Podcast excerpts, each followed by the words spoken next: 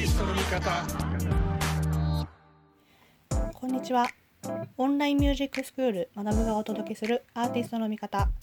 今回は沢井先生と高垣健さんの対談の様子をお届けします。高垣さんはスピードスターレコーズ創設者であり、サザンオールスターズ、コッコ、ウーア、斉藤和義など数々の有名アーティストの発掘・育成を行った方です。対談ではサザンオールスターズの出会いや国民的バンドになるまでの裏話レーベル設立に至るまでの経緯などを中心に伺いました。また当時の音楽業界と今の音楽業界を比較しアーティストやレーベルの在り方についても考えます。今では聞くことのできない貴重なお話が満載のスペシャルな対談をぜひお楽しみください。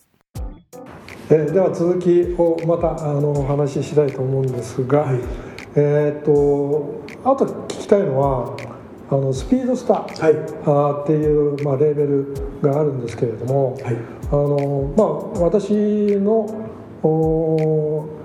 ー、まあ、感想というかうん。考え方で言うと、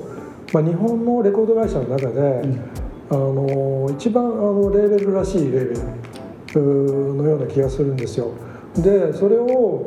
その、まあ、高垣さんが、まあ、作られたあということなんでそれってなんかこだわりっていうものがあるんだろうなと思い思いますのでそこら辺をお聞きさそうですね。ねはい、わかりまし。した。あのーまあもうスピードスターってレーベル自体ができたのはその19僕のプロフィールに書いてありましたけど1989年うんぐらいかな今からもう30年は前になりますいよね、でまあその時は、えービクターの中で、まあ、それを遡ることの1980年、えーっとサザンがデビューが1978年ですからその70年代後半から、まあ、日本で、えーいろんなレコード会社でその日本のロックポップスのレーベルがいっぱい立ち上がったんですね。その中の一つで、まあ、ビクターの、えーインビテーションというレベルがありましてで結構、あのーまあ、日本のロックポップスをもっとメジャーに売っていこうという割に、あのー規模を、えー大きくしようという目的のレーベルメジャーレーベルがありましてでそこで、えーやってきたんですけどもやっぱりうーんとレーベルのスタッフも多くなる。それからアーティストもどんどん増える、まあ、日本のロックポップスとはいえいろんなジャンルの人が当然いるわけですね。それでうーん約そこで、えっと20年近くやってきたんですけどちょっとあまりにも規模が広がりすぎちゃってジャンルも多多様になりすぎちゃって、まあ、当然そのスタッフもいっぱいいますから、うん、全アーティストとのコミュニケーションもなかなか取りづらい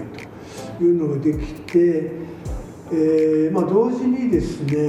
えー特に海外イギリスヨーロッパでインディーズが盛んになってきて例えばドイツで ECM が始まったり、イギリスで、えークリエーションっていうオアシスが出たレーベルがり、はい結構規模は小さいけどその音楽の志が非常に明確なはい。レーベルが、えー海外で立ち上がってき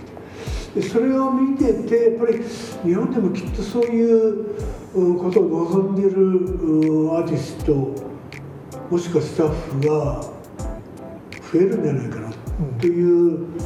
まあ、期待が僕の中ですごくあって、えーっとやっぱりまあ目指すところの音楽はメジャーではあるけどもコアな、はい。えー音楽を目指したい、うん。やっぱりもっとこうルーツミュージックに近いところからスタートする音楽を目指したいっていうのがあって、でそれは、えーロックだったりブルースだったりジャズに近いものだったりするんだろうということがあったので、まあ、僕が自分でその携わっていたアーティストにまあ相談したところぜひそういうまとまったチームをあー作ろうやという声が起きたんですね。まあ、それでうん、まあ、会社とも相談して、えー、と今そこでいたレーベルの中でさらに、まあ、僕が身近にお付き合いさせてもらっていたアーティストのレーベルを作らせて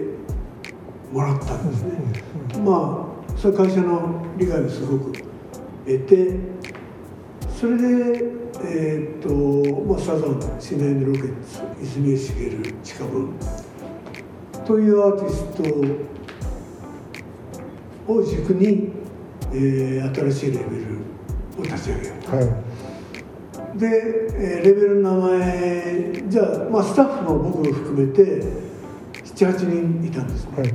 78人のスタッフで10組ぐらいのアーティストでレーベルを目指そう。うん。その規模のレーベルを目指そう。というので、えー立ち上げた。でスタッフと相談して、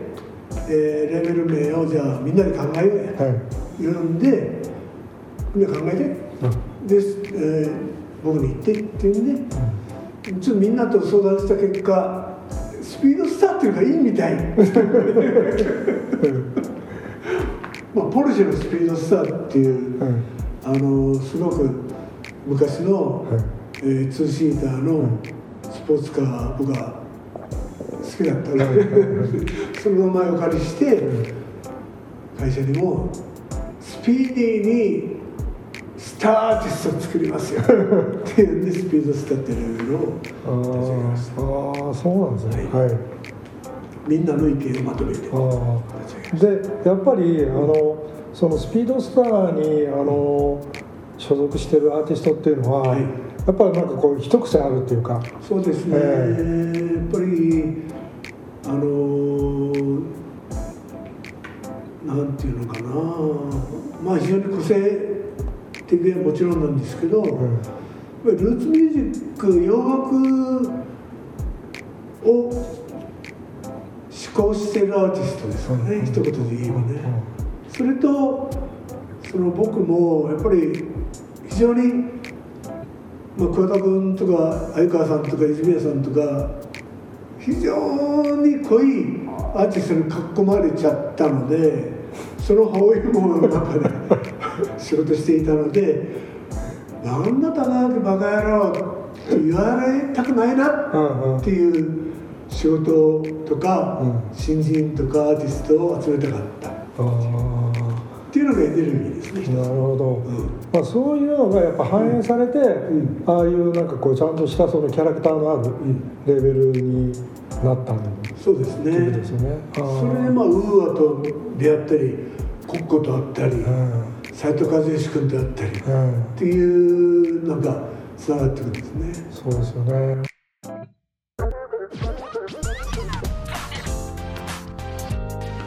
アーティストの味方